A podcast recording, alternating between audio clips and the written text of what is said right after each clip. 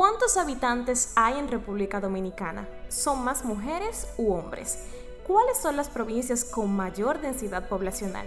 Quédate y aquí te lo contamos. Esto es Listín Meridiano. Les saluda Yasmer Corporán. Acompáñenme a darle un vistazo a las principales noticias de este jueves 10 de agosto. Después de nueve meses de espera, finalmente fueron ofrecidos esta mañana los primeros resultados del décimo Censo Nacional de Población y Vivienda y esto es todo lo que tienes que saber al respecto.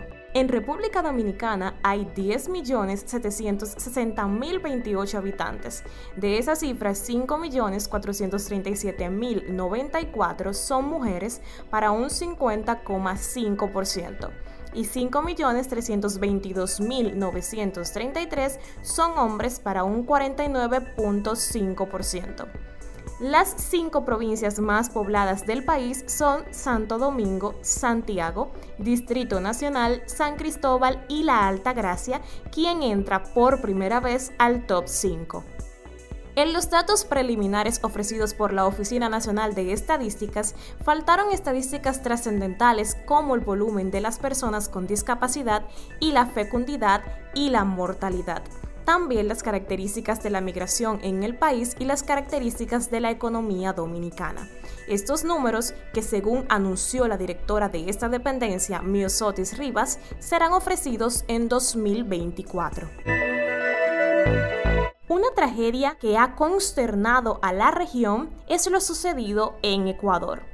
El candidato presidencial ecuatoriano Fernando Villavicencio fue asesinado este miércoles durante un tiroteo mientras realizaba un acto de campaña en un céntrico sector de Quito, informaron allegados al postulante férreo en su lucha contra la corrupción, el candidato presentó denuncias de irregularidades en contratos estatales hasta días antes de ser asesinado a tiros. La semana pasada, Villavicencio denunció en dos ocasiones amenazas contra su vida y su equipo de campaña. El candidato tenía resguardo policial cuando fue atacado al salir de un encuentro con seguidores. De Sinaloa me refiero alias Fito, en mi contra y en contra de mi equipo de campaña con una advertencia que si sigo refiriéndome a él y a su estructura, ellos atacarán en mi contra o atentarán contra mi vida. Esto lo que hace es eh, confirmar que efectivamente en nuestra propuesta de campaña afecta gravemente a estas estructuras criminales. Y aquí estoy yo dando la cara, no les tengo miedo. Villavicencio, de 59 años, ocupaba el segundo lugar en las encuestas detrás de la candidata correísta Luisa González.